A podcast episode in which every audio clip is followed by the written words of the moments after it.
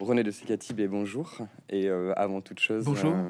merci d'avoir accepté cette conversation. Euh, autour de l'une des figures euh, artistiques importantes du XXe siècle, à savoir euh, Pier Paolo Pasolini, dont nous fêtons cette année le centenaire de sa naissance et dont nous souhaitions ben, rendre hommage en vous invitant. Vous êtes tout à la fois romancier, essayiste, vous êtes dramaturge aussi, éditeur, critique littéraire, biographe et, traducteur. Et outre de, un nombre important de romans, de récits et de nouvelles, nous vous devons aussi euh, plusieurs biographies et plusieurs traductions. Et c'est sur ces deux versants de votre œuvre en fait que l'on va un peu s'arrêter ici pour mieux rendre hommage à Pasolini, euh, car on peut dire assez justement que vous êtes l'un des grands spécialistes, euh, l'un des grands amoureux, j'aurais envie de dire, de, voilà, de, de cet auteur, de cette figure incontournable. Vous rééditez d'ailleurs cette année plusieurs références, euh, dont votre biographie Pierre Paolo Pasolini aux éditions Folio dans leur collection biographie qui était parue en 2005, ici que vous augmentez euh, et que vous complétez. Il y a un autre livre aussi euh, qui s'appelle Avec Pierre Paolo Pasolini, paru initialement en 98, mais ici vous l'augmentez de ben, d'autres sources, d'autres articles que vous avez pu écrire sur Pasolini. Et là, c'est aux éditions du Rocher. Et euh, j'aimerais aussi citer deux autres livres, du coup, dont vous êtes le traducteur. C'est Description de description aux éditions Manifeste, pareil, qui était paru en 84, mais ici vous l'augmentez de, beaucoup d'articles inédits. Alors là, c'est pas sur Pasolini, c'est de Pasolini. Vous avez traduit tous ces, textes. Et une nouveauté, là, par contre, ce sont c'est Pasolini par Pasolini. C'est l'entretien avec John Hallyday, que euh, vous avez traduit et qui sort aux éditions euh, Seuil. Ce sont des, entretiens tenus six ans avant la mort de Pasolini. Et ici, c'est spécialement traduit et édité pour le centenaire. Euh, juste pour peut-être pour parler, avant de parler de Pasolini, pour parler de votre livre avec Pierre Paolo Pasolini. Là, justement, vous l'augmentez à l'occasion de ce centenaire aussi, vous l'augmentez de d'un nombre important de d'articles que vous avez pu écrire sur lui. Et vous choisissez non pas euh, la chronologie, hein, mais au contraire des sections, des grandes thématiques. Il y en a quatre. Et euh, à la lecture, en fait, de tous ces articles-là, on pourrait plus ou moins dire que c'est quasiment une deuxième biographie, peut-être un peu plus intime cette fois-ci que la première qui était, euh, qui suivait l'ordre vraiment de la biographie, euh, celle qui est sortie chez Folio. Là, elle est un peu plus intimiste, on a l'impression. Et qu'est-ce qui a prévalu justement à cette idée de d'augmenter la première réédition de nouveaux articles qui vont jusqu'à 2021, qui sont très récents aussi? Euh, L'essentiel, évidemment, c'est tout ce qui concerne la mort de Pasolini, en fait, parce que euh, j'ai été très sollicité ces dernières années, surtout depuis euh, le 40e anniversaire de, de, la mort de Pasolini, c'est-à-dire en 2015. Euh, j'ai été beaucoup sollicité sur la mort de Pasolini, sur laquelle on avait vraiment des, des opinions extrêmement diverses depuis 1975 et des euh, découvertes récentes, des analyses récentes, des livres récents, surtout publiés en Italie, ont permis d'avoir une, image quand même beaucoup plus claire, si on peut dire, de, de cet événement pourtant lui-même extrêmement obscur. Donc ça, c'est une chose. Et donc, euh, je tenais euh, également à actualiser la biographie parue chez Folio pour la même raison. Mmh. Hein, J'ai ajouté un chapitre sur la mort de Pasolini, véritablement sans donner la clé définitive, mais en tous les cas en donnant quelques approches possibles hein, de cet, événement, on va en parler. Euh, bon, ça c'est un point. D'autre part, euh, pour ce qui concerne les autres textes, il y avait il y avait un texte auquel je tenais, qui est une conférence que j'ai faite à Poitiers sur Pasolini et Foucault, et euh, qui est une analyse que j'ai essayé la, plus profonde, la plus poussée euh, sur le mythe d'Édipe. Mm. Et euh, j'avais un moment pensé de la publier seule, mais enfin bon, finalement, ça, elle a sa place là-dedans parce que parmi les différentes sections de, de, de, ce livre, qui est un, qui est un recueil, hein, un recueil de, de, toutes les conférences et entretiens même que j'ai donnés sur Pasolini, il y avait la, la, la confrontation de Pasolini avec d'autres écrivains, avec d'autres penseurs, je pense que c'était important. Euh, il y a Foucault, il y a Jean Genet, il y a Sade. Euh, ce sont des et Moravia, bien entendu, parce que lui était vraiment un ami de Pasolini, donc il faisait partie de sa vie. mais je, tenais à euh, confronter l'œuvre de Pasolini à des œuvres qui ou des personnalités qui n'appartiennent pas nécessairement à son monde, mais euh, avec lequel il aurait pu y avoir des rencontres, avec lesquels il aurait pu avoir des rencontres. Et euh, un lecteur moderne, disons, enfin un demi-siècle après sa mort, euh, a nécessairement inscrit nécessairement Pasolini dans une confrontation avec d'autres œuvres. Et, euh, et ça permet d'avoir un autre regard sur Pasolini, parce que très souvent, les lecteurs de Pasolini sont ou bien des cinéphiles, essentiellement, hein, ou bien euh, des, des politiques, plutôt d'extrême gauche ou de gauche, qui, ont, qui se servent beaucoup de, l'œuvre de Pasolini pour comprendre le, un monde qu'il n'a pas connu mais qu'il avait prévu. Mm.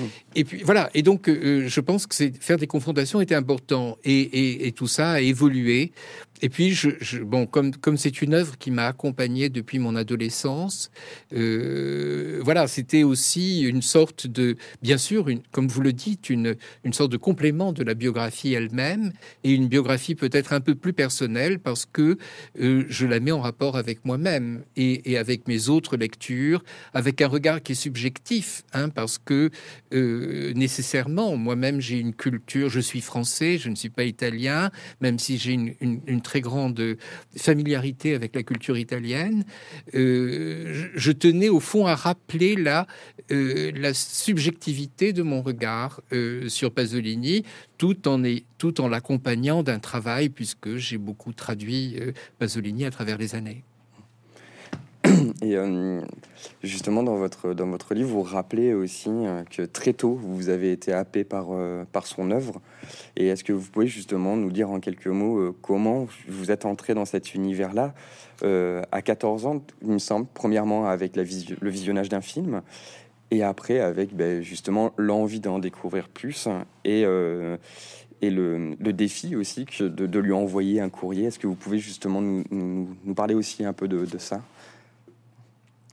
Oui, c'est j'ai découvert Pasolini euh, en, tant que cinéphile. Enfin, quand j'étais adolescent, j'allais beaucoup au cinéma, j'allais à des ciné-clubs. Mon père et ma mère étaient extrêmement cinéphiles, étaient eux-mêmes tournés vers l'Italie. Donc, c'était assez naturel que, que je découvre Pasolini comme, comme Fellini, comme Antonioni. Enfin, bon, tous les, grands cinéastes de cette génération.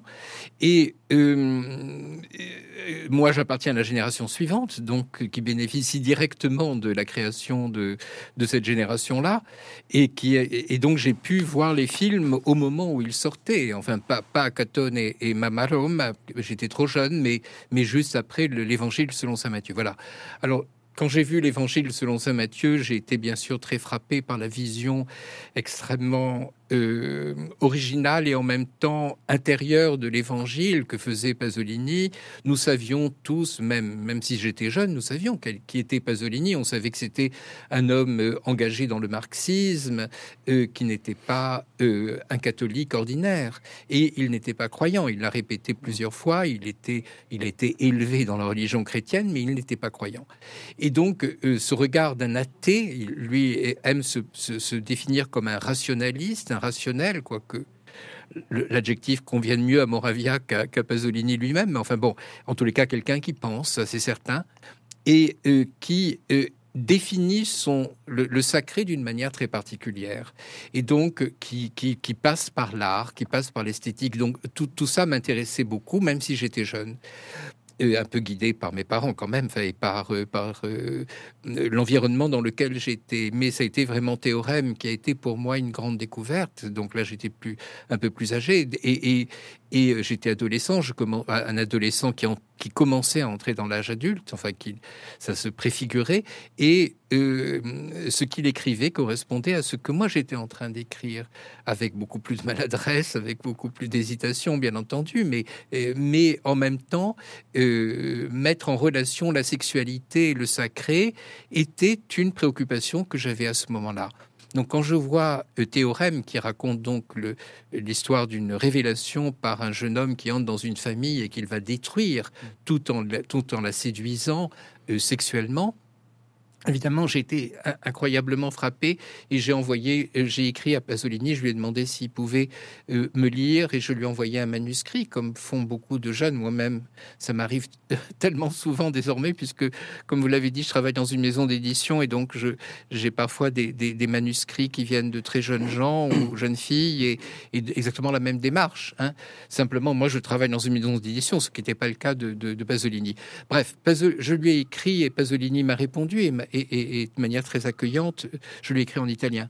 Et il m'a dit, oui, moi je, veux bien te lire, mais vous lire. Il ne savait pas exactement quel était mon âge. Et euh, après, il m'a tutoyé. Euh, et, donc euh, dire, mais simplement, moi je ne suis pas français, donc je ne suis pas un très bon juge, mais envoie-moi, envoyez-moi. Et donc je l'ai fait, et il m'a donné son adresse, et je, je, suis allé en Italie quelques, quelques mois plus tard il m'avait pas encore répondu sur mon livre et, donc j'ai frappé à sa porte. Il n'était pas là. Et euh, c'est sa petite nièce, petite cousine plutôt, qui, est maintenant son héritière, qui m'a accueilli et qui m'a avec Ninetto Davoli qui vivait avec lui, qui était son acteur. Mmh. Et ils m'ont dit tous les deux, il est en il est en repérage en ce moment. il devait être en train de faire des repérages de, du Décaméron, probablement qu'il allait tourner quelques, quelques semaines plus tard. Et il m'a dit, mais, mais on, va dire que, que, que, tu es venu et, il, il, il, te téléphonera. Et en effet, il m'a téléphoné, mais moi j'étais reparti. Voilà, bref, c'est une rencontre qui n'a pas eu lieu, mm. mais, mais le fait qu'elle n'ait pas eu lieu, évidemment, a profondément... m'a profondément marqué et, euh, et, là je commençais à avoir l'âge euh, d'approfondir, disons, l'œuvre de Pasolini. Je, je maîtrisais suffisamment l'italien pour le lire. Il y a des livres qui n'étaient pas encore traduits. Et donc j'ai commencé à découvrir toute l'œuvre profonde, poétique, politique de Pasolini. Et puis également j'ai vu les films qu'il a tournés puisque euh, euh, j'appartiens à une génération où euh, qui était contemporaine de, la sortie de ces films. Donc notamment le Décaméron Canterbury etc jusqu'à Salo. Donc et puis Eddie Proie enfin tous les tous les films de Pasolini je les ai vus à, leur sortie. Et, et donc ça m'a permis d'avoir un regard disons qui n'était pas un regard de cinéphile archiviste, mais euh, euh, euh, je voyais les films au moment où ils étaient dans, dans leur environnement, dans leur coque, disons. Mm. Et, et, bien entendu, ça permet d'avoir aussi sur Pasolini un regard plus précis, parce que ayant partagé nécessairement l'époque où il a créé, on comprend mieux certains aspects qui parfois sont difficiles à comprendre quand on n'a pas vécu les événements politiques ou, culturels euh, euh, dans, lesquels toute cette œuvre a, été éclos. Et justement, vous parlez de, euh, du cinéma, justement, qui était son cinéma, qui était contemporain, justement, à vous, à votre jeunesse, et par le biais, après, par la suite de vos traductions, de votre, de l'accumulation d'appareils critiques que vous avez pu euh, collecté sur euh, Pasolini, vous avez euh, œuvré aussi à, on, aurait envie de dire, à décloisonner la figure de Pasolini à la seule dimension cinématographique que la France avait. Et si c'est, vous le dites d'ailleurs dans plusieurs fois dans, dans des articles, ces premiers romans ont été traduits assez vite en français. Et pour autant, en fait, il est resté quand même dans la tête des Français un cinéaste et non pas un écrivain. D'après vous, selon vous, pourquoi en fait pendant très très longtemps il y a eu, euh, alors ce n'est pas un rejet, mais peut-être une omission ou un oubli du Pasolini poète, politicien à sa façon, et euh, au profit de la seule figure euh, du cinéaste? bon, il y a le fait simplement que le cinéma a un impact beaucoup plus fort que tous les autres arts, étant donné la, très grande ampleur euh, de, diffusion, de distribution. Euh, les médias commentent énormément le cinéma. Mm. Le cinéma fait partie d'une industrie commerciale très puissante. Et donc, euh, c'était normal que le cinéma ait plus d'impact. Et finalement, euh, les films de Pasolini, en plus, avaient une force de scandale de, manière extrêmement diverse. Hein. Le scandale pour, pour, les, les premier film de Pasolini, c'était parce que il représentait de manière sacrée euh, un monde euh, qui était le monde de la pègre euh, italienne autour de Rome. Or, il a un regard qui n'est pas du tout un regard sociologique ou un regard, disons, objectif, entre guillemets. Il, intègre ce monde dans sa, son idée du sacré. Alors déjà, ça, ça fait scandale en Italie, mais aussi dans le reste du monde. L'évangile selon Saint Matthieu, bon, c'est évident parce que c'est un marxiste qui faisait le film. Et, et puis après, bon, il y a les films qui sont inattendus, à la fois comiques, symboliques, métaphoriques, et puis après une sorte de présence euh, du sexe euh, qui va devenir très très envahissante et euh, qui va évidemment donner une communication directe et parfois créer des malentendus. Alors bon, ça c'est la force du cinéma, si vous voulez, mm. euh, qui euh, occultait au fond naturellement les autres arts. L'autre problème, c'est que les premières traductions de Pasolini, euh, qui ont été quasiment immédiates, n'ont pas été, ne donnaient pas en France une image très juste de Pasolini parce que c'était très difficile à traduire. Ils ont été retraduits par Jean-Paul Manganaro récemment, les deux premiers romans, et euh, qui maintenant, dans un langage qui donne une idée beaucoup plus juste en français de ce qu'étaient euh, euh, ces textes en italien. Et donc, ce n'a pas été une, venue, si vous voulez, d'un écrivain très marquante quand il a été traduit en français. Ces poèmes eux-mêmes ont été traduits pourtant de son vivant, hein, en 1970, dans une anthologie euh, qu'il avait faite lui-même pour l'Italie et qui a été reprise telle qu'elle en France par José Guidi. Et ces poèmes, pourtant, donnent une idée très juste hein, de sa création poétique. Mais enfin, bon, un poème ne, peut pas avoir le même, même impact, euh, euh, surtout un poète étranger, qu'un un cinéaste, c'est évident.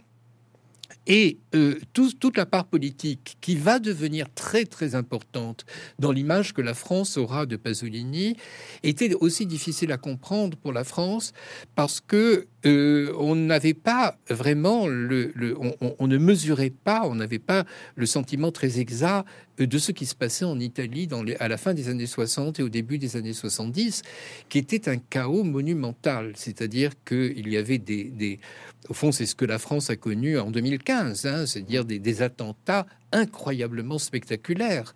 Et donc, que malgré tout, même si c'est de l'autre côté des Alpes et donc très près de la France, au fond, on n'a peut-être pas mesuré euh, ce que ça pouvait représenter et comment un intellectuel réagissait à ça. Et un intellectuel qui était très agressif et qui accusait le gouvernement, il accusait directement la démocratie chrétienne euh, de faire du terrorisme d'État.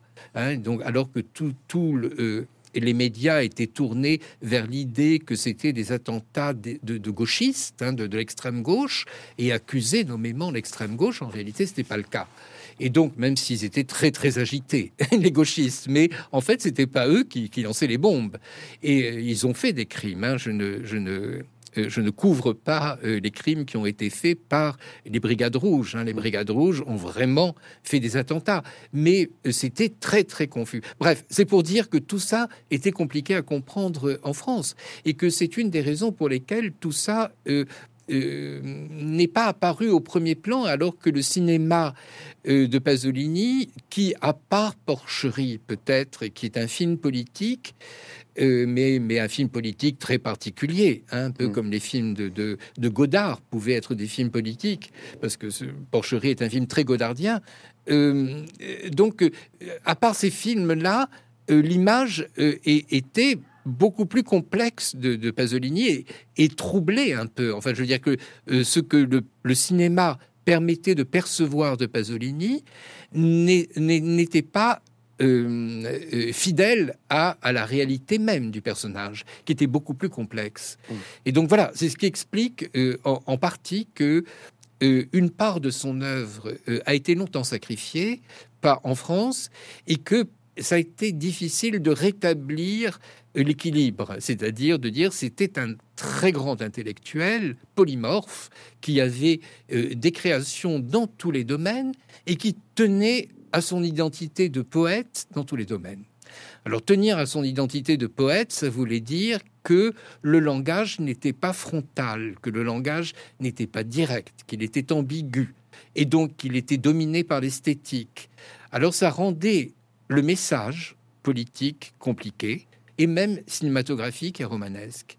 Et, c'est ça, moi, qui m'intéressait beaucoup et qui continue à m'intéresser, c'est-à-dire comment un créateur euh, maintient son identité de poète dans des domaines extrêmement divers où la poésie n'est pas dominante normalement, notamment en politique. Mmh, hum, et effectivement, c'est aussi euh, peut-être le, personnage sulfureux qu'on a voulu voir dans, Pasolini, qui a, qui a marqué aussi surtout les Français, et sulfureux par l'intermédiaire de son cinéma surtout. Euh, d'ailleurs, vous vous dites à un moment que comme le cinéma euh, euh, prévalait aussi sur l'image qu'on avait de Pasolini, il y a beaucoup de littérateurs qui se sont par la suite revendiqués ou plus ou moins euh, ont dit leur, leur inspiration leur imaginaire suite à, l'œuvre de Pasolini. Et vous dites que vous craignez que l'on entoure sa personnalité de vénération morbide, vous dites un moment, et que peut-être on retienne que le cinéaste assassiné une sorte de Caravage moderne. Est-ce que vous pensez que malgré toutes les les conférences, les séminaires, les expositions, les films aussi qu'il y a eu.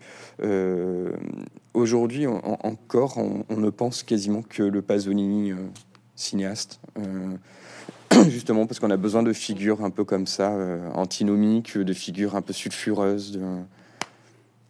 Oui, oui, bien sûr, parce que de toute façon, on se précipite vers tout ce qui peut faire d'un créateur un personnage un peu iconique. Mm. Et, bon, c'est le cas de Pasolini. En plus, il est mort jeune. Enfin, il est mort à 53 ans, ce qui est jeune pour un, pour un créateur.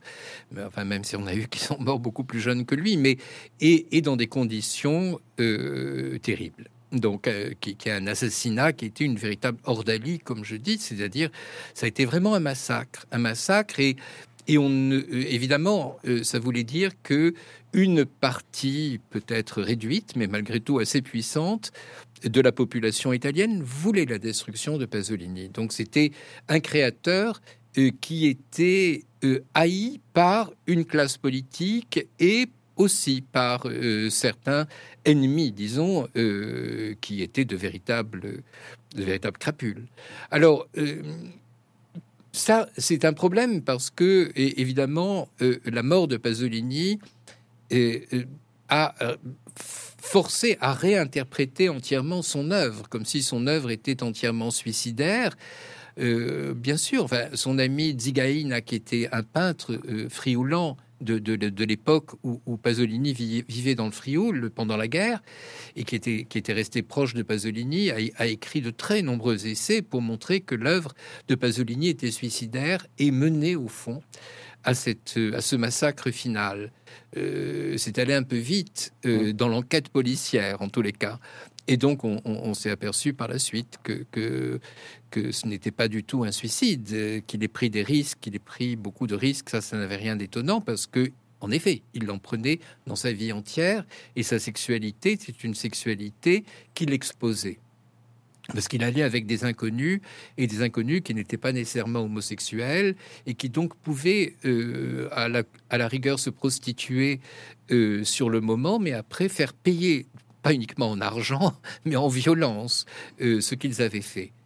Et euh, très, très justement, euh, Sartre, après la mort de Pasolini, en analysant le, meurtre de Pasolini, disait qu'au fond, ce qui était la grande théorie de Sartre, que l'assassin de Pasolini a fait payer à Pasolini sa propre homosexualité, l'homosexualité de l'assassin. Hein, C'était ça qu'il était en train de détruire en lui et pas nécessairement celle de Pasolini. Et, je pense que c'est bon, tout ça est, est, un phénomène qui a été beaucoup euh, amplifié, si vous voulez, par, euh, euh, par les admirateurs de Pasolini qui se sont euh, qui ont beaucoup donné d'importance à certains aspects de son œuvre, dont Salo, bien sûr, parce que aussi le dernier film de Pasolini utilise la sexualité comme un moyen d'humiliation, et, ce qu'il n'a pas toujours fait dans son œuvre, hein, parce que dans, les, œuvres précédentes, la sexualité est aussi un épanouissement, est un bonheur, une joie, justement dans les trois films, les trois contes qu'il a finalement abjurés. Et, Pasolini était devenu à la fin de sa vie extrêmement sombre pour des raisons à la fois personnelles, hein, parce que euh, euh, sa relation avec Ninetto d'Avoli était devenue compliquée du fait qu'il que, que, Ninetto s'était marié. Sans renoncer à une relation très intime et très amicale et très forte avec Pasolini. Mais enfin bon, ses priorités étaient familiales et autres, hein, et montrer que, que la sexualité avec Pasolini avait été très marginale dans sa vie, ce qui était très douloureux pour Pasolini.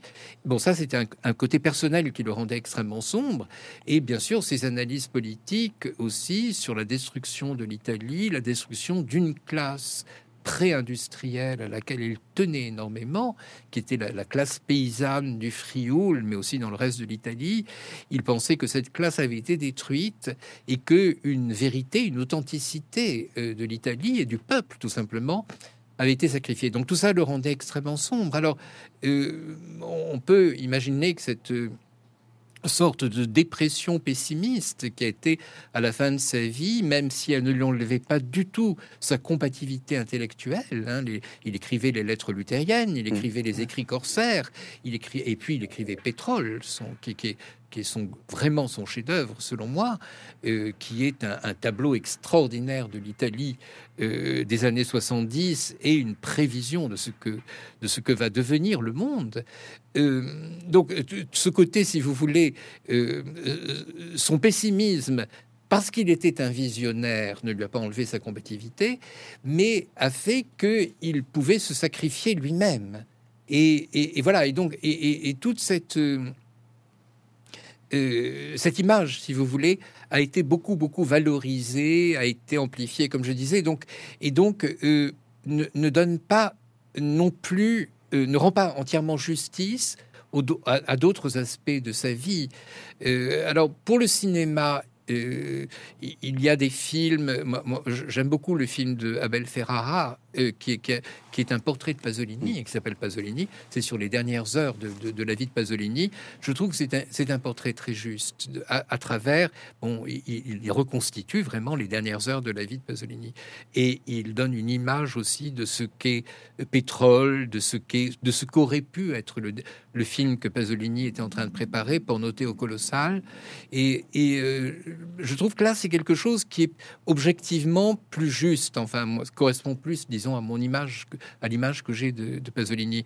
Euh, ce que j'aime moins, c'est euh, euh, au fond, oui, ce que vous disiez, c'est-à-dire le, le fait d'en faire un Caravage.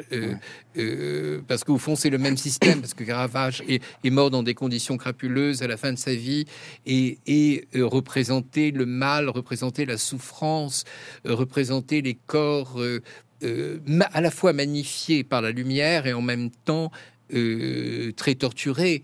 Et donc, euh, tout, ce qui, euh, si vous voulez, tire Pasolini vers une image sacrificielle ne, me plaît, ne me convainc pas complètement. Alors que je préférerais qu'on tire Pasolini vers une image beaucoup plus positive, qui est celle de Dante ou de Michel-Ange, c'est-à-dire de celui de créateur tout à fait euh, de dimension prométhéenne, si vous voulez, et qui sont des témoins de leur siècle extraordinaire. Alors, je, prends euh, Dante parce que c'est un très grand poète, c'est la Divine Comédie, mais, et Michel-Ange parce qu'il avait plusieurs euh, formes d'expression. Il n'avait pas uniquement la peinture, il y a la sculpture, il y avait même la poésie. Et donc, je pense que chez Pasolini, il y a cette dimension d'une incroyable richesse. il y a d'autres génies euh, du cinéma. Il y a, Chaplin, il y a, Sternberg, il y a Orson Welles, il y a, beaucoup de génies du cinéma. Mais euh, Pasolini était plus, plus qu'un qu'un novateur euh, du cinéma. Alors, beaucoup en plus critiquent ce cinéma. Hum en le trouvant euh, obsessionnel, euh, euh, en, le trouvant aussi maladroit techniquement, parce qu'il inventait une nouvelle technique, mais qui était, mais qui était au, départ considérée comme une maladresse. Et donc, tous ces éléments font que, au fond, il est, il crée facilement des malentendus. Et il n'était pas hostile aux malentendus. Hein, euh, je c'était aussi ça le, grand problème, que lui-même, lui-même aimait bien le malentendu. Et donc, euh, je, dis souvent, c'est un pédagogue non consensuel. C'est-à-dire qu'il voulait convaincre, il voulait s'exprimer, mais dès qu'il sentait le consensus, il reculait. Et donc, il préférait, au fond, une expression ambiguë que lui donnait la poésie. Parce que la poésie, oui, ça c'est tout à fait naturel que tout le monde ne comprenne pas la poésie. Alors que le cinéma ou le discours politique, normalement, doit avoir un impact plus direct. Et justement, là, pour, euh, pour parler hein, euh, de, du, créateur, euh, du poète et du romancier, et pour parler un peu plus de ses œuvres, on pourrait dire que, plusieurs fois aussi, vous le dites dans différents articles, que l'un des points communs entre sa poésie, ses romans, ses nouvelles, mais aussi ses, ses films, d'une certaine manière, c'est son intérêt pour le, pour le peuple, pour le prolétariat. vous dites d'ailleurs, il y a peut-être trois phases. Il y a le prolétariat dit de paysan, en fait, où avec ses premiers écrits, en ses premiers poèmes en langue friolan. Ensuite, friolane, pardon. Et ensuite, il y a l'urbain, du coup, un prolétariat urbain qui est plutôt la période de ses, euh, de ses œuvres romanesques, donc son arrivée à Rome, où aussi, justement, il, se penche sur euh, le langage argotique euh, romain. et la troisième phase, ce serait euh, son intérêt aussi pour, la, pour le prolétariat ou la pauvreté du tiers-monde quand il découvre l'Inde, le Moyen-Orient et l'Afrique.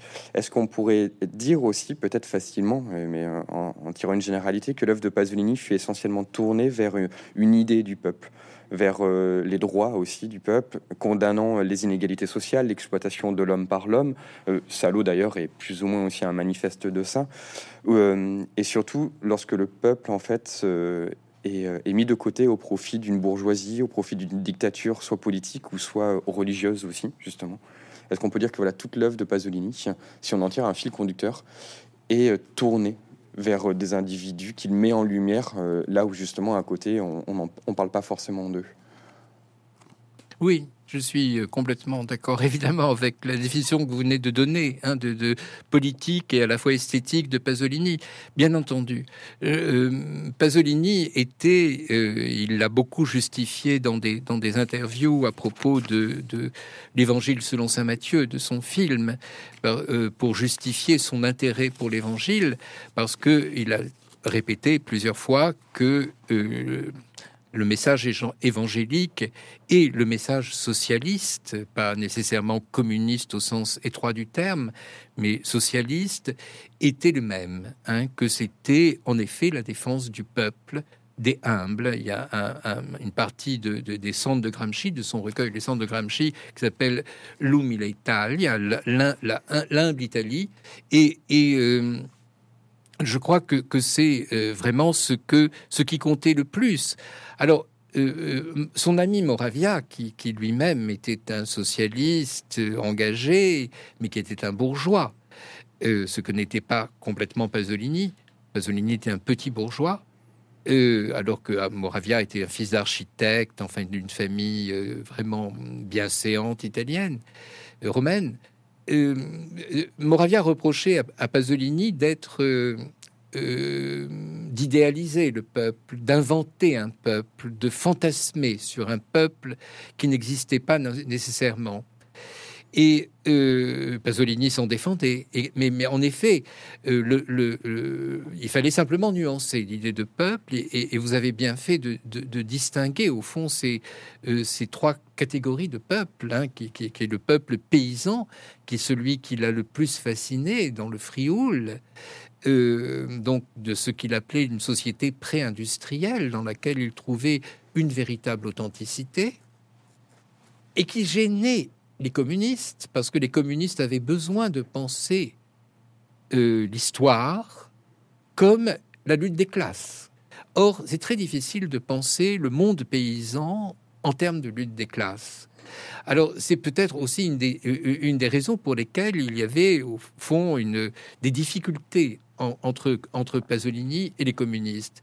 Et quand il découvre euh, à Rome, donc où il s'installe en 1950, après avoir été exclu du Parti communiste d'ailleurs, et après avoir été expulsé pratiquement du Frioul, où un scandale sexuel euh, avait, créé un procès. Mm. Donc quand il découvre le sous-prolétariat romain, il est complètement fasciné, il découvre un monde à part, c'est-à-dire avec une langue qui lui appartient, qui est, cette langue qu'il a reconstituée dans ses deux premiers romans, Euh, il est complètement fasciné parce qu'il a l'impression qu'il y a quelque chose qui échappe complètement à l'histoire, qui est une sorte de cellule comme ça, dans, euh, parce que ce n'est pas dans euh, le système de domination classique, disons, avec une classe dominante et une classe dominée, mais simplement ils sont rejetés dans la pauvreté et oubliés. Et donc leur seule leur seule issue, c'est euh, c'est la pègre, c'est-à-dire qu'ils vont être prostitués, ils vont être de, la petite délinquance, problème, comme, comme vous le savez, dont on n'est pas sorti dans le monde entier, parce que euh, le, développement de la, de la, délinquance dans les milieux pauvres et oubliés, malheureusement, est, un grand classique et qui, contre lequel il est extrêmement difficile de lutter. En, France, on en sait quelque chose aussi, euh, actuellement encore. Donc, donc ça, et il y a le tiers-monde. Alors le tiers-monde, il le découvre euh, en, voyageant avec Moravia en Inde. Il écrit alors à ce moment-là un texte merveilleux qui est l'odeur de l'Inde. Il n'y passe que moins d'un mois, hein. mm. mais euh, ça suffit pour lui pour lui révéler toute une poésie de la pauvreté. Poésie de la pauvreté, c'est dangereux comme expression, et enfin surtout pour des politiques. Et donc, euh, ça, lui sera reproché d'ailleurs à Pasolini, une sorte de complaisance dans, dans la pauvreté pour en faire la matière de son œuvre esthétique, aussi bien romanesque que cinématographique. Là, ce sera vraiment les problèmes qu'il aura avec, euh, disons, des, gens engagés politiquement. Euh, mais pour lui, c'est ça correspond. Ce n'est pas de la complaisance, c'est aussi il, y a une sorte d'engagement euh, profond, une empathie profonde pour, pour, euh, les pauvres. Euh, voilà, donc je, pense que il, en a fait, il n'en a pas fait une matière, une matière politique directe, si vous voulez, mais au fond, quand il, quand il va faire en 1968 son fameux poème, le Parti communiste italien aux étudiants, qui est un texte très violent qu'il a écrit en mai 68 et euh, qui va euh, créer un malentendu terrible. Hein. On va, on va, ça va apparaître comme un texte réactionnaire. Mais en fait, ce qu'il disait dans ce poème, c'est que les vrais pauvres, c'était euh, les policiers les policiers qui étaient issus vraiment de la classe populaire, alors que les, étudiants étaient des bourgeois qui avaient réussi à accéder aux études supérieures parce qu'ils étaient aidés. C'est pas le cas de tous les étudiants, bien entendu, mais, euh, là, il parlait des étudiants de, l'université d'architecture, qui était une université assez bourgeoise.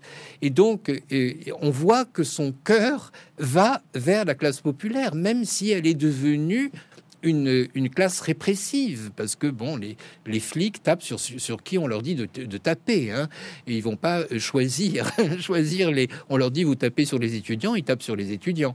Et donc donc euh, euh, Pasolini évidemment euh, lui veut aller simplement à l'origine de cette classe et, finalement dit et, sa haine de la bourgeoisie est telle que il il finit par avoir une, vue politique un peu brouillée. Hein. Euh, c'est un problème qu'il aura au fond euh, constamment et qui fera qu'il ne sera pas un homme politique. Hmm. Il peut pas être un homme politique. Il est un poète qui intervient dans le champ politique, mais il ne parle pas en tant que politique. Un, politique est nécessairement plus, plus cynique, plus stratège, plus, plus manipulateur. Euh, Pasolini ne craignait pas de dire des contradictions, ou des paradoxes, disons, parce que ça faisait partie de son système personnel de, perception du monde. Oui, effectivement, il y, a, enfin, il y a une dimension très paradoxale dans, l'homme beaucoup plus que dans l'écrivain, parce que vous dites qu'il est effectivement, il, a toujours lutté pour la liberté, mais qu'en même temps, il se méfiait même du terme de la liberté, du mot, de sa définition. il a été euh, contre le conformisme, mais en même temps, il était aussi contre la tolérance. Vous parlez voilà de cette lettre adressée euh, aux étudiants où défend les policiers euh, sur plusieurs plateaux de télé aussi ou lors d'entretien. Il, il s'est jamais caché aussi d'être contre euh, la révolution sexuelle aussi. Alors que pourtant, dans ses œuvres littéraires ou même dans ses films, on a l'impression que c'est l'inverse. Il y a ce paradoxe un peu chez lui, une sorte de contradiction. Est-ce que justement, c'est ce qu'on peut On peut voir aussi, lorsqu'il, dans, dans un de ses poèmes où il dit Je suis une force du passé. Est-ce que c'est pas quelqu'un qui, dans ses œuvres, essayait de montrer ce que devrait être l'avenir avec des certaines libertés, mais en même temps, lui personnellement, il était tourné vers le passé, vers une nostalgie peut-être? Il avait, euh, bon, Je suis une force du passé, qui est donc un, poème qui aussi a été très emblématique parce qu'il il, a réutilisé lui-même en plus dans le film La Ricotta, où il le fait dire à Orson Welles. Donc il savait que c'était un poème important euh, et un poème qui était dérangeant. Dérangeant parce qu'il portait en effet au malentendu et pouvait apparaître comme un réactionnaire. Quand il dit Je suis une force du passé, il défend en fait, euh, tout le, toute la richesse culturelle, le patrimoine gigantesque euh, de, l'Italie, euh, il parle des églises, hein, il parle des églises qui sont couvertes, c'est pas parce que ce sont des églises, mais parce qu'elles sont couvertes de fresques extraordinaires de Piero della Francesca ou de, Giotto, etc. Et donc, qui, qui font partie de ce qu'il percevait, lui, dans le monde et qu'il traduira d'une certaine manière dans son, dans son cinéma. Mais il y a aussi, au fond, oui, une nostalgie très profonde euh, d'un monde qu'il a connu et d'un monde qu'il n'a pas connu aussi, hein, qui, précède bien sûr le fascisme et, qui, encore va même beaucoup plus loin dans l'histoire de l'Italie. Euh, donc, euh, simplement comment en faire quelque chose de combatif et de progressiste de, cette cette connaissance et cette nostalgie du passé? C'était en effet tout le problème de, de, de Pasolini. Alors, le mot liberté euh, c'est compliqué parce que bien sûr que c'était un être complètement libre, mais qui se présentait aussi comme très profondément marqué par un destin et par des traumatismes des traumatismes personnels. Hein, euh, il en a suffisamment parlé dans son rapport avec sa mère et son père, ne serait-ce que pour son homosexualité, hein, qu'il ne présentait pas nécessairement comme une chose positive. Il le présentait comme la suite, au fond, d'une blessure profonde et comme un attachement. Il y a son merveilleux poème qui s'appelle Supplique à ma mère, qui est, un un, poème d'amour, mais en même temps un poème de reproche, en disant tu m'empêches de vivre, tu m'as empêché de vivre. Donc euh, euh, c'est terrible ce, poème, mais en même temps c'est un poème d'amour euh, absolu. Alors liberté donc modérée par un destin et par des traumatismes, et il y a l'autre problème qui est le problème de la libération, libération sexuelle. Et vous avez raison, il a participé à cette libération sexuelle par ses films, par ses livres, par un usage euh, du sexe très frontal. Il, a, parlé quand euh, les, livres euh, Ragazzi di vita una vita violenta, les deux romans ont été attaqués quand même pour obscénité. Mm. Alors, parce que l'Italie était un pays où l'obscénité était un délit. Hein, c'est-à-dire que utiliser des termes sexuels était considéré comme délictueux de, dans, dans euh, même dans les poèmes. C'est ça qui est tout à fait incroyable. Alors, euh, et, bien sûr encore plus en images euh, au cinéma. donc, il a combattu pour permettre que certains termes, certaines scènes soient présentes dans le cinéma et dans la littérature.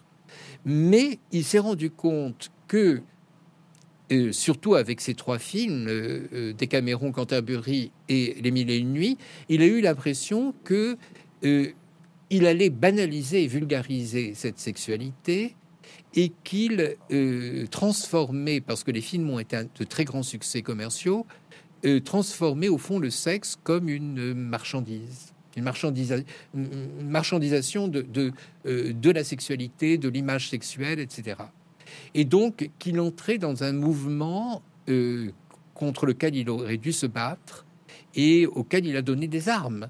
Mm. Et, c'est pour ça qu'il a euh, reculé d'une certaine manière et euh, a pris des positions assez violentes contre la tolérance sexuelle dont il disait qu'au fond c'était une forme d'intolérance et contre certaines mesures libérales dans les mœurs comme l'avortement, par exemple, l'avortement où il a pris position très violemment contre, euh, en le rattachant un traumatisme, il, le dit carrément, hein, il, surtout dans ses euh, dans ses dialogues avec les féministes, comme son amie Dacha Malaïni, qui était, une qui était la, compagne de Moravia et qui était une femme très proche de Pasolini, mais qui ne comprenait pas que Pasolini ait pu avoir une position où il rejoignait les pieds réactionnaires à propos de l'avortement.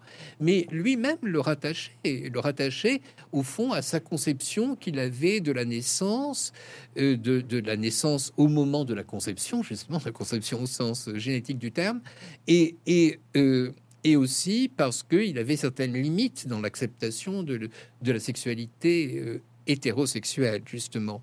Et donc, euh, euh, c'était, il était assez honnête, si vous voulez, dans, l'explication de, ses positions.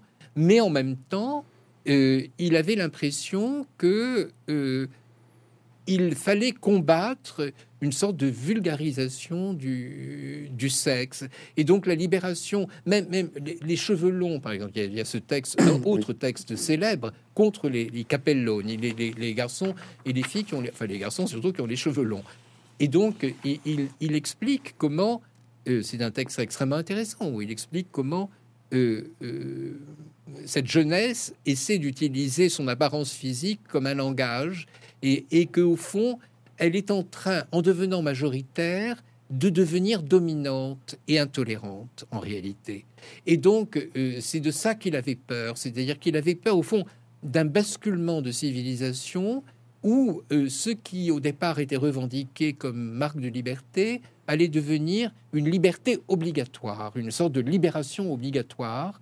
Et, euh, bon, ça, c'est le propre, malheureusement, de toute évolution euh, morale, enfin des mœurs euh, en société. C'est-à-dire que, euh, c'est ce que nous vivons là en ce moment, quelque chose que Pasolini n'a pas connu, mais qui est le, wokisme et, et, et, le mouvement de MeToo. Hein, où ce qui au départ était une liberté devient une véritable terreur terroriste, enfin tyrannique, je veux dire. Ça devient euh, euh, une sorte et, ce qui au, départ était libération devient censure. Il y a des mots qu'on ne peut pas prononcer, etc. Euh, bon, là, je, fais une extrapolation parce que c'est quelque chose que, que Pasolini n'a pas connu, mais que, au fond, qui suit une logique qu'il prévoyait. Il, prévoyait ce type de logique. Euh, c'est en ça que, Pasolini était aussi un, rationaliste, comme il disait. Hein. C'est-à-dire que il savait au fond quelle était la mécanique euh, de l'histoire et comment un mouvement de libération pouvait devenir un mouvement de censure et d'obligation. Ce qui était liberté allait devenir obligation. Et donc, euh, c'est de, ça qu'il se méfiait. Et justement, de cette conscience qu'il avait d'être euh, d'être constamment dans la, dans la contradiction aussi, c'est euh, c'est ce qui a fait sa force dans, dans ses écrits politiques, aussi dans ses œuvres littéraires. Quand il disait que le, le, droit à la contradiction est un droit fondamental du poète, en fait, il se l'est vraiment appliqué euh, pour lui-même aussi dans sa vie. Et j'ai relevé dans, dans, un, le Dada du Sonnet, qui est cette œuvre inachevée qu'il a sur une sorte de recueil de poèmes, d'ailleurs qu'il avait adressé, qu'il avait dédié à, euh, ben, c'est ça, oui. Et dans, le, dans un des sonnets en 71, il, commence par euh, cette, ces vers sentimental, formaliste, rétrogradé, à une langue du passé, voilà comme je suis. Et euh, à la suite du sonnet, c'est comme s'il s'excusait, mais qu'en même temps, il disait qu'il était comme ça. Donc en fait, cette contradiction qu'il avait dans sa vie et dans ses œuvres, il en avait conscience, et c'était plus ou moins aussi une sorte de, de force, selon vous, qui pouvait justement alimenter aussi c'est-à-dire qu'il a transformé en force ce qu'il pouvait percevoir lui-même comme une faiblesse. C'est-à-dire que, euh, d'abord, quand, il, quand il prend tous ces adjectifs, ce sont aussi des adjectifs qu'on lui a attribués, hein, mmh. qu'il s'attribue parce qu'on les lui a attribués. On, l'a énormément critiqué, il a été constamment sur la défensive. Euh, je pense que ça, c'est c'est un problème quand on est trop sur la défensive, qu'on doit, quand on doit trop se justifier, on finit par euh, tomber dans, la contradiction et dans le paradoxe, parce qu'on est obligé de prendre les arguments de ceux qui vous attaquent. Il y a un moment où on ne peut pas opposer ses propres arguments aux autres, mais on finit par entrer dans le système de critique des autres. Et donc, ça a été beaucoup le problème de Pasolini. vous, vous, vous, citez les, ces sonnets, ces sonnets sont très particuliers, hein, mm. les sonnets de, à, à Davoli, parce que d'abord c'est une œuvre qu'il ne pensait pas publier, et qui d'ailleurs n'a été publié qu'en France, hein, dans la traduction de, de Hervé Joubert-Laurencin, puis dans la mienne. Euh, euh, ce sont, euh, c'est un, un, volume à part maintenant en français, mais ça n'est pas le cas donc en Italie. Mais alors, je dis de ces poèmes, c'est particulier parce que il prend une voix qui n'est pas tout à fait la sienne, puisqu'il imite Shakespeare et Michel-Ange. Hein. il prend, il écrit comme comme les sonnets de Shakespeare et comme les sonnets de Michel-Ange à Cavalieri.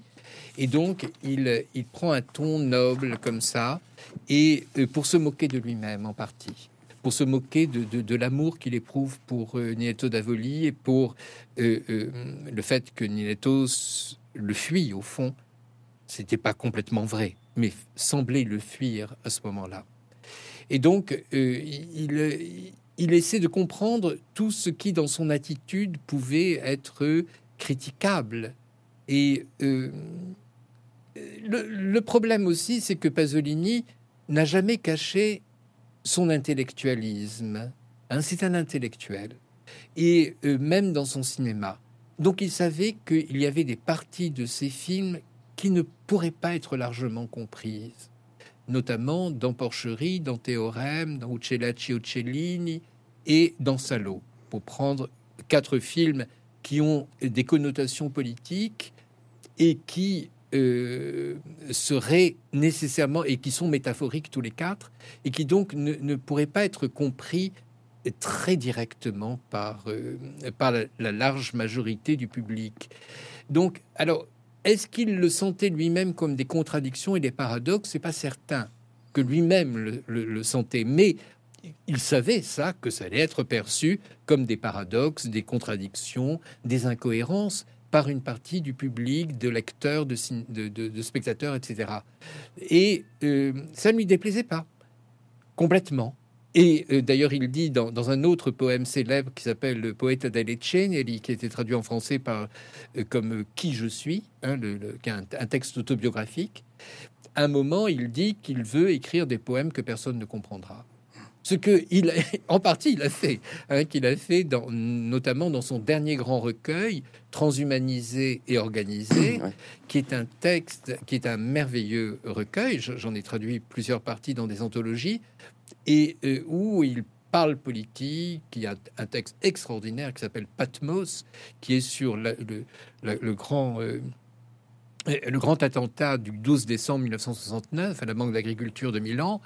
Et euh, c'est un, grand texte politique, mais qui est difficile à comprendre, parce qu'il prend comme modèle l'Apocalypse de Saint Jean. Alors donc il y a des allusions au texte de l'Apocalypse de Saint Jean, des allusions euh, au, à l'attentat. Et donc un lecteur qui n'est pas complètement préparé va avoir d'énormes difficultés à le comprendre. Et donc, mais il, il revendiquait le droit à user d'une langue que tout le monde ne comprendrait pas. Hmm. Euh, c'était conscient. Tous les poètes le font. Tous les poètes savent très bien que leurs, poèmes ne seront pas transparents comme un, discours politique, donc euh, ou comme une narration, disons, plus plate. Donc, euh, c'est quelqu'un qui aura toujours tenu à conserver cette identité qui crée, augmenter des malentendus. Et euh, effectivement, ben, euh, ce, langage qui cherchait un peu partout, euh, et un langage cache toujours un autre langage, enfin très souvent, il y a une autre dimension aussi de Pasolini dont on parle un petit peu moins, c'est l'historien d'art un peu caché qu'il était. Il a été l'élève donc de Roberto Longhi, et d'ailleurs il se destinait plus ou moins à vouloir faire de l'histoire de l'art avant d'être justement romancier et poète. Et euh, s'il y a quelque chose qu'on perçoit hein, dans tous ces films, c'est euh, ces fameuses références, voilà, à des Giotto, à des Montaigne, à des Christ mort, à des dépositions, euh, à, des artistes comme Léonard de Vinci, Montaigne, tout ça. Et est-ce que c'est quelque chose aussi qui vous intéresse Parce que dedans, il y a un article sur la peinture, sur le Pasolini peintre. Et, mais le Pasolini, historien d'art, est-ce qu'on peut dire aussi qu'il était à sa façon une sorte d'historien d'art caché et qu'il essayait de, de montrer des, euh, des, images un peu subliminales de cette culture-là aussi italienne euh, dans ses, dans ses œuvres littéraires, euh, dans ses œuvres cinématographiques, pardon. Oui, oui, bien sûr, bien sûr. Le, cette dimension est absolument fondamentale chez, chez, Pasolini. En effet, il se destinait à être historien d'art. C'était ce qu'il voulait être. Il peignait aussi beaucoup. Euh, il peignait, il a même euh, fait des copies, hein, puisque un, tableau qui lui a été attribué, une encre qui lui a été attribuée, était en fait une copie de Rembrandt. Donc, il a fait il, a, beaucoup, beaucoup travaillé sur, euh, sur la peinture et, comme euh, vous l'avez dit, il y a beaucoup de, de films euh, qui se réfèrent directement hein, aux grands peintres, à Pontormo et, et, Rosso Fiorentino pour la, la, la ricotta. La ricotta mmh. est une reconstitution, enfin une partie du film est une reconstitution, comme d'ailleurs fera dans Passion Godard. Hein. Godard fera la même chose. Il reconstituera en tableau vivant euh, des œuvres d'art. Et donc l'œuvre d'art, la peinture est, probablement un modèle pour Pasolini. Hein. Il, y a des, écrivains pour qui le, modèle, autre modèle artistique est la musique, mais Pasolini, ce n'est pas la musique, c'est vraiment la peinture. Et, euh, donc c'est probablement ce qui euh, lui permettait de comprendre cette fameuse force du passé, ce, cette fameuse, ce fameux patrimoine italien auquel il était est très attaché, mais aussi ça lui permettait de comprendre le peuple, c'est-à-dire qu'au fond, il reconstituait, il reconstituait des, des visages exactement comme, ou filmer plutôt des visages exactement comme des peintres les représentaient, enfin Caravage justement dont on a parlé, même si Caravage n'était pas vraiment un modèle pour Pasolini, il était, il était plus tourné vers une, peinture plus primitive. Mais euh, euh, ça, c'est quelque chose euh, d'unique. Alors, surtout dans l'art, surtout l'art italien pictural, mmh. il y a le sacré. Et ça, c'était la démarche de Pasolini pour le cinéma. Hein. Il utilisait le terme de hiérophanie, donc l'apparition du sacré, et il disait que le cinéma pouvait faire ça. Il pouvait faire apparaître le sacré sur l'écran, ce que cherchaient les peintres. Les peintres, c'est exactement, enfin, les, grands peintres, en tous les cas, de la Renaissance ou de la fin du Moyen Âge, étaient euh, cherchés à faire apparaître une, dimension euh, iconique hein, du visage ou, la lumière. Enfin bon, bien sûr, c'était très souvent des sujets sacrés, déjà sacrés mmh. euh, par, le sujet même. Hein, mais, mais même euh, dans, dans, euh, dans, une peinture plus tardive, on sait très bien que les peintres, et c'est même quand ils représentent simplement la lumière, euh, essaie de faire surgir quelque chose euh, qui est d'un ordre assez irrationnel et qui est, qui est le sacré. Bon, et, et, Pasolini le, cherchait absolument dans le cinéma, dans le prolongement, en effet, de son intérêt pour la peinture et dans le prolongement de son intérêt pour la langue. C'est-à-dire que euh, là-dessus, il faut lire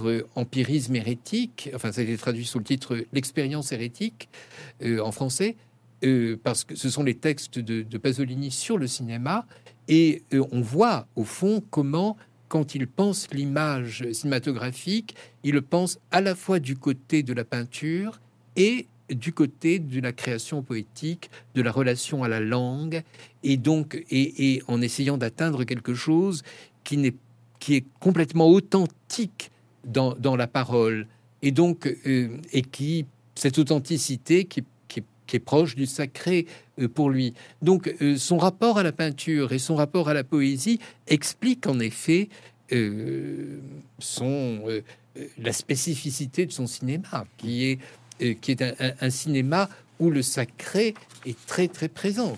Quand, on voit Médée ou quand on voit Édith Proie, hein, pour prendre deux, deux, films mythologiques, enfin mythiques, on, on voit bien ce que cherche Pasolini, qui n'est pas du tout une narration euh, classique, mais qui est, qui est un surgissement au fond, d'une émotion qui est proche de l'émotion euh, qu'un que, l'on éprouve devant, devant un tableau.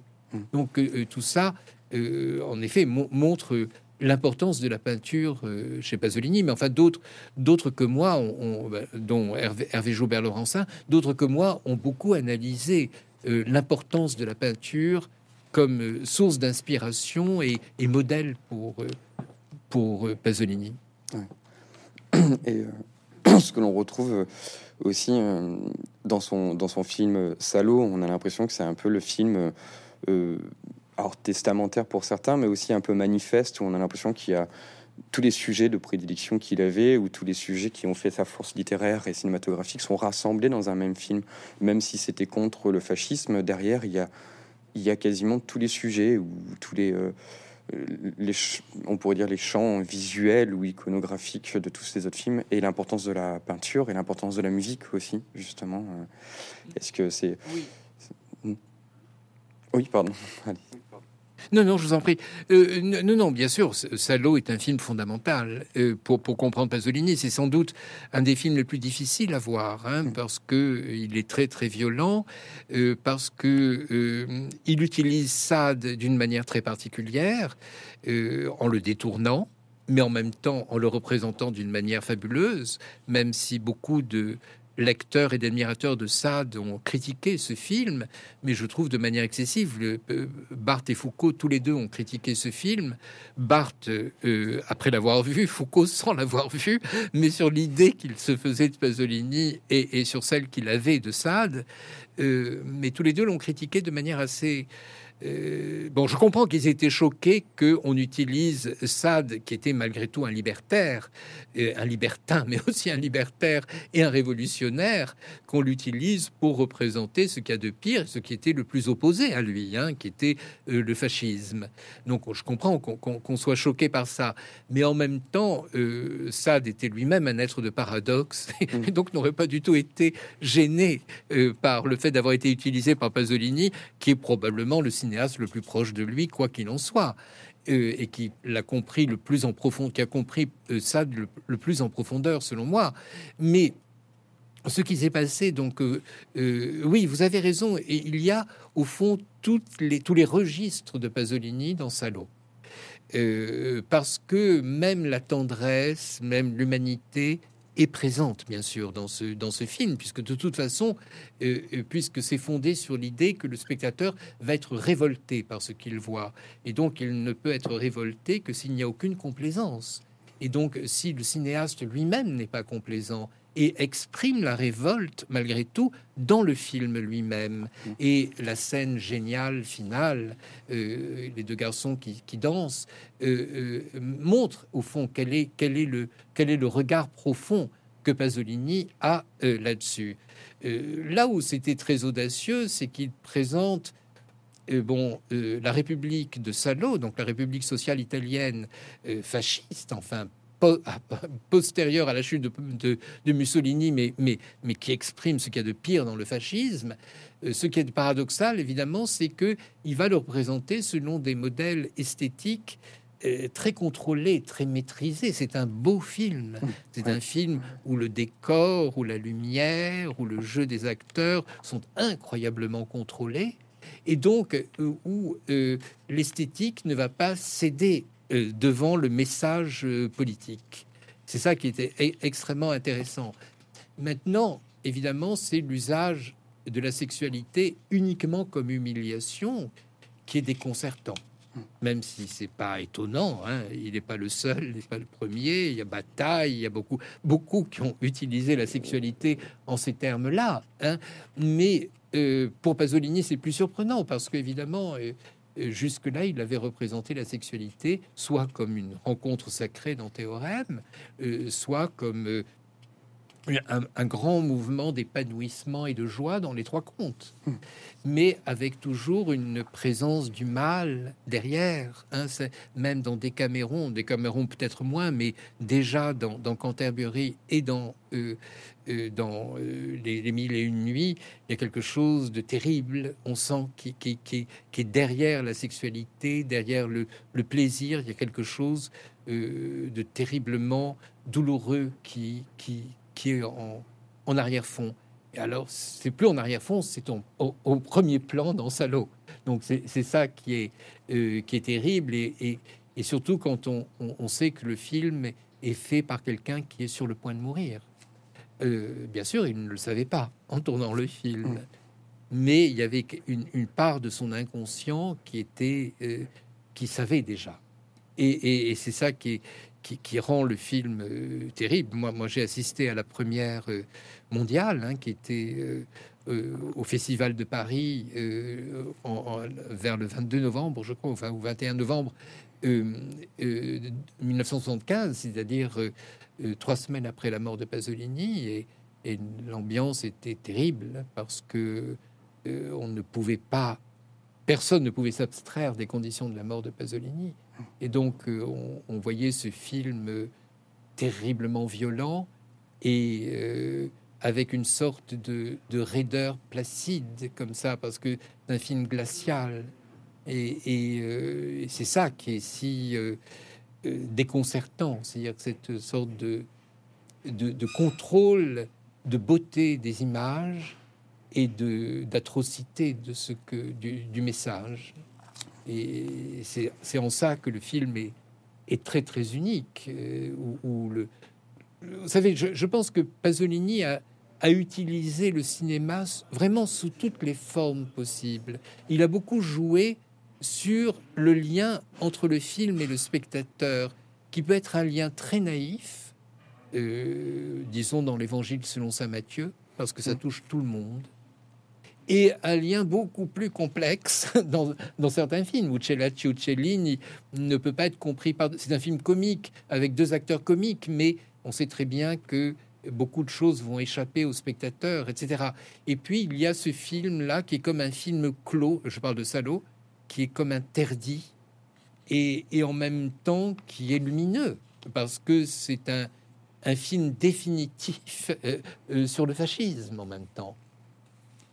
Mais euh, voilà, donc donc c'est parallèlement, vous savez que, que le cousin de Pasolini, qui était Nico Naldini, qui a été un de ses premiers biographes d'ailleurs, j'ai traduit sa biographie, et Nico Naldini faisait un autre film en même temps qui est fasciste, hein, qui est un documentaire sur le fascisme.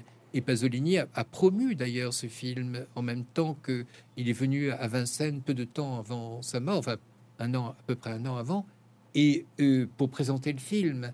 Et il a été hué par les étudiants de Vincennes, comme si euh, le fait de s'intéresser au fascisme, essayer de le montrer, même sous forme de documentaire, était comme une prise de position pour le fascisme. Pour le fascisme. Ce qui est quand même, c'est quand même incroyable. Mais, euh, euh, donc c'était pour dire que, au fond, c'était très très difficile de faire un film sur le fascisme. Alors la décision de Pasolini de faire quelque chose qui allait être encore plus compliqué à comprendre euh, par, cette métaphore inattendue, l'exposer et, et le fragiliser. Mais enfin bon, il n'a jamais eu peur d'être fragilisé.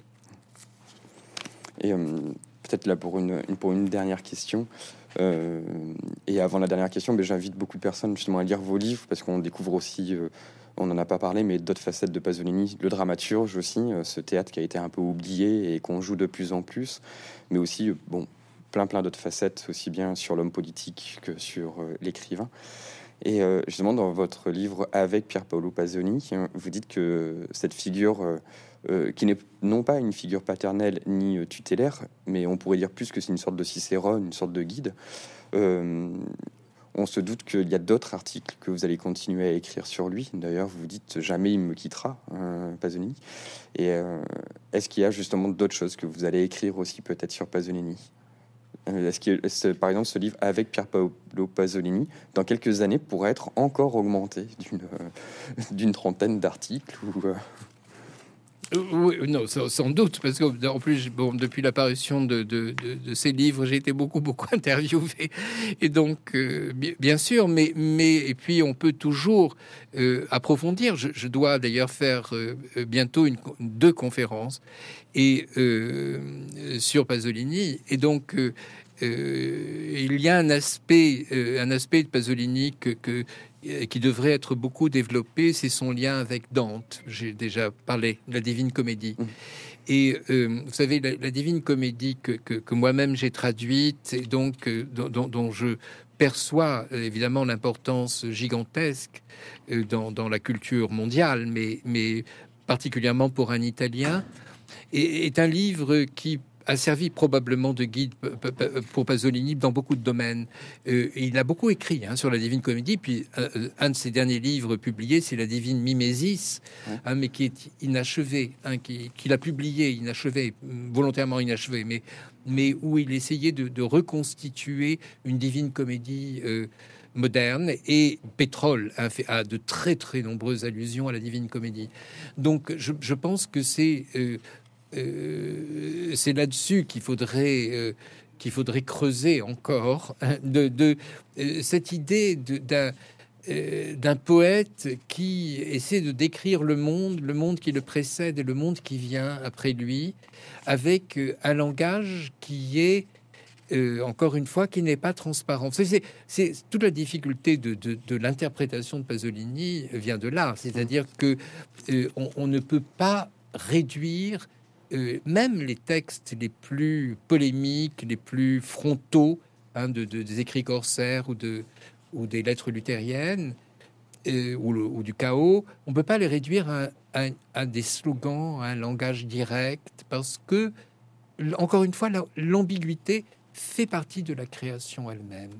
C'est ça, ça qui est extrêmement intéressant. Et donc, euh, euh, on a toujours l'impression, quand on l'interprète, euh, de rabaisser le niveau, vous voyez, de ne prendre qu'une seule lumière.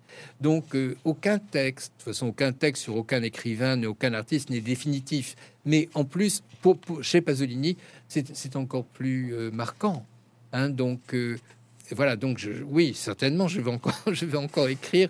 Je ne sais pas si ce sera très nécessaire, mais, mais pour, pour, pour, pour moi, euh, il me paraît impossible de, euh, de, de, mettre un terme. Vous voyez, mm. son centenaire ne, ne, peut pas être un terme.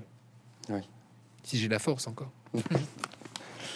Euh, mais, merci beaucoup, merci beaucoup d'avoir répondu à ces questions. Euh, merci pour euh, cette conversation et pour vos livres justement qui, qui, éclaircissent beaucoup aussi sur la, sur la vie et l'œuvre de cet homme important du XXe siècle et encore aujourd'hui d'ailleurs.